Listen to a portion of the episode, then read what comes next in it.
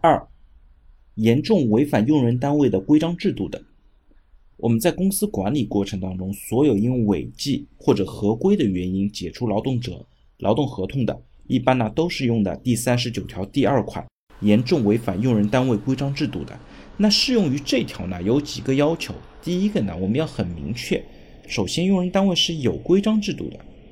往往呢，用人单位的规章制度是员工手册。那这个员工手册本身是需要经过相应的民主流程和审批流程。另外呢，在员工手册或者规章制度上，应该明确哪些行为是严重的违反相关的政策，哪些行为呢，可能只是给一些警告。那公司需要非常明确的把这个严重的定义讲清楚，否则呢，在实践当中有可能会被滥用。如果公司滥用这个条款去解除员工的劳动合同，那员工之后呢又进行了仲裁或者诉讼的，用人单位呢就有可能因为随意的解除而违反了相关的劳动法律法规。所以说呢，在解除劳动合同的时候，用人单位还是需要比较谨慎的去参考相关的规章制度。来看具体行为是不是严重的违反了相关的规章制度。